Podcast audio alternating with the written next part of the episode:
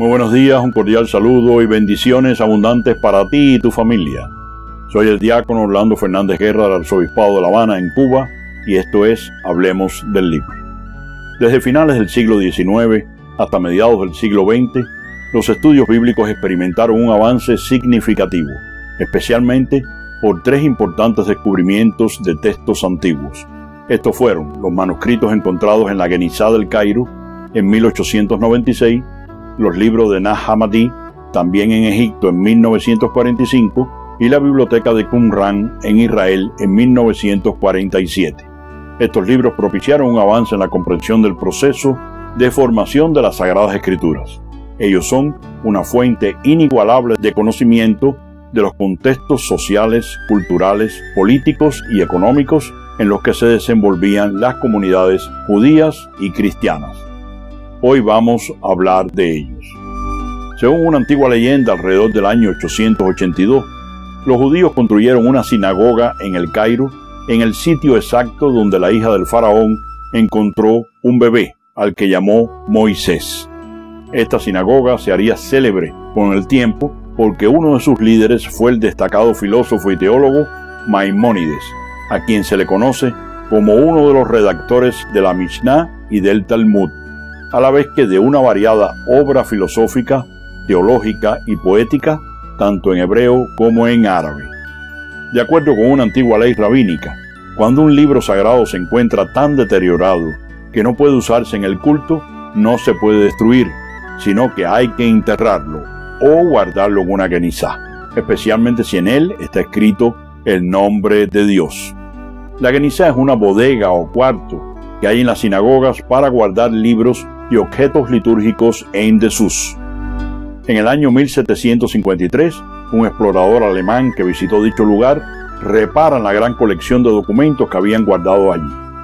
Pero no fue sino hasta 1864 que un erudito ruso explora su contenido. Luego, en 1896, las hermanas Agnes Louis y Margaret Gibson, conocidas por su descubrimiento en 1892 de la más antigua versión en siriaco del Nuevo Testamento, visitaron Egipto y regresaron con fragmentos comprados a un revendedor de antigüedades.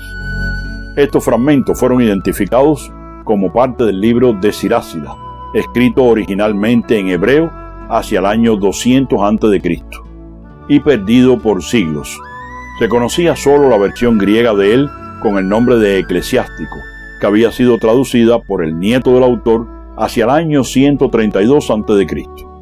Años más tarde, en Qumran y Masada, se hallaron otros fragmentos de este libro. El caso es que actualmente poseemos 1108 versículos del libro en hebreo, que representa las dos terceras partes del libro. El texto griego tiene solo 1616 versículos en total. Lo importante de este descubrimiento es que la versión griega que tenemos actualmente es un libro deuterocanónico, y recordarás que los judíos al formar su canon dejaron fuera todos los libros que no fueron escritos en hebreo, y las iglesias de la Reforma Protestante también excluyeron los deuterocanónicos, pues ahora resulta que hemos encontrado casi todo el libro en hebreo. En general se estima que pasan de 300.000 los fragmentos de manuscritos provenientes de esta Genizá, textos que han permanecido en la oscuridad hasta la fecha. En cuanto a los contenidos, son de una variedad increíble. Hay cerca de 1.300 fragmentos bíblicos, luego muchísimos Targum, copias del Talmud, del Midrash, colecciones de poesía judeo-española, himnos litúrgicos y hasta distintas traducciones del Nuevo Testamento en árabe, además de leccionarios en lengua copta y siriaco, y una gran variedad de textos civiles. El segundo descubrimiento fue la biblioteca de Nag. Estos en su mayor parte son de origen gnóstico y no cristiano. En el siglo IV la iglesia los rechazó por considerarlos apócrifos y sus enseñanzas heréticas, por no estar en comunión con la tradición apostólica. Muchos textos gnósticos circulaban entonces e influyeron en algunos grupos heterodoxos. Quizás esto fue lo que motivó a San Atanasio, obispo de Alejandría, a emitir una carta en el año 367 después de Cristo prohibiendo su lectura. Se dice que algunos monjes quisieron obedecer a su obispo, pero también evitar la destrucción total de libros que habían copiado y apreciado en sus lecturas. Por eso los escondieron bajo tierra hasta que fueron descubiertos por dos campesinos cerca de 1600 años después. La biblioteca recuperada casi totalmente se conserva en el Museo Copto del Cairo. En conjunto, se trata de textos religiosos, obra de sentencias morales, escritos apócrifos e incluso una paráfrasis de la República de Platón. Es curioso que parte de esta biblioteca esté compuesta por textos herméticos, que pertenecen a otra corriente religioso-filosófica que se aleja de las teorías gnósticas. Los textos herméticos parecen haber sido redactados en griego entre los siglos I y IV después de Cristo y muestran una doctrina ligeramente diferente de la gnóstica. En ellos se tratan temas como la naturaleza de lo divino, el surgimiento del cosmos, la caída del hombre del paraíso, así como las nociones de verdad, de bien y belleza. Si el cristianismo tiene su fundamento en la intervención de Dios en la historia, a través de la encarnación del Hijo de Dios, las corrientes gnósticas y herméticas dejan un lugar primordial al simbolismo y a la alegoría. La literatura hermética fue leída al final de la Edad Antigua y algunas sectas religiosas la adoptaron como libros sagrados. Durante el Renacimiento volvieron a hacerse muy populares entre los humanistas. En 1947, un nuevo descubrimiento arqueológico estremeció a la comunidad científica. Había sido hallado por casualidad en Qumran, en unas cuevas en las márgenes del Mar Muerto, un conjunto de papiros y pergaminos de gran importancia teológica e histórica. Se trataba de manuscritos que incluían pedazos de la Biblia hebrea más antiguos que los que conservábamos y de otros textos completamente desconocidos. Muy cerca de allí se encuentran las ruinas de un antiguo emplazamiento esenio, una secta que vivió en el desierto de Judá y en condiciones de riguroso ascetismo durante algunos siglos. Algunas enseñanzas de los manuscritos casualmente son similares a las que posteriormente aparecen en el Nuevo Testamento. Pero esto solo prueba que ambas comunidades, esenios y cristianos, se alimentaban de la misma esperanza mesiánica y se habían alejado del judaísmo oficialista representado por fariseos, saduceos y escribas del templo. Todo parece indicar que la comunidad esenia prosperó entre los años 134 a.C. y 70 después de Cristo.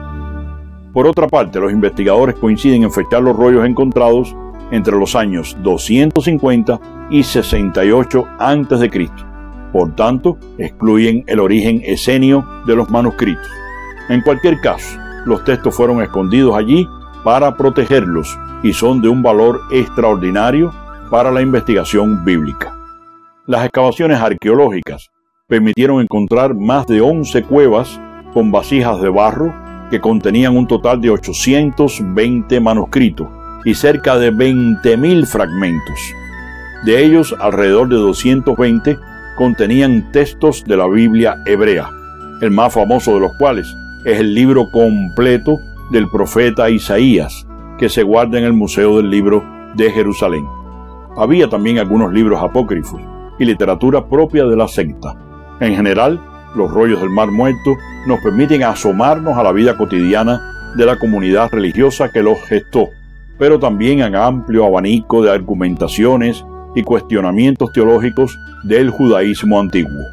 Como ves, encontrar tres bibliotecas antiguas perdidas con libros de la Biblia, pero con muchos otros de lo que no teníamos ni idea de su existencia, es una bendición para el estudio de los contextos sociopolíticos y religiosos en las que se desenvolvieron las comunidades primitivas y nos ayudan a entender cómo se formó nuestro libro sagrado.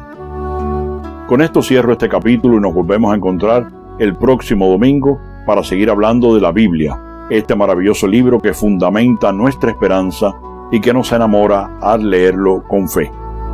Hablemos del libro es un espacio para hablar sobre la Biblia.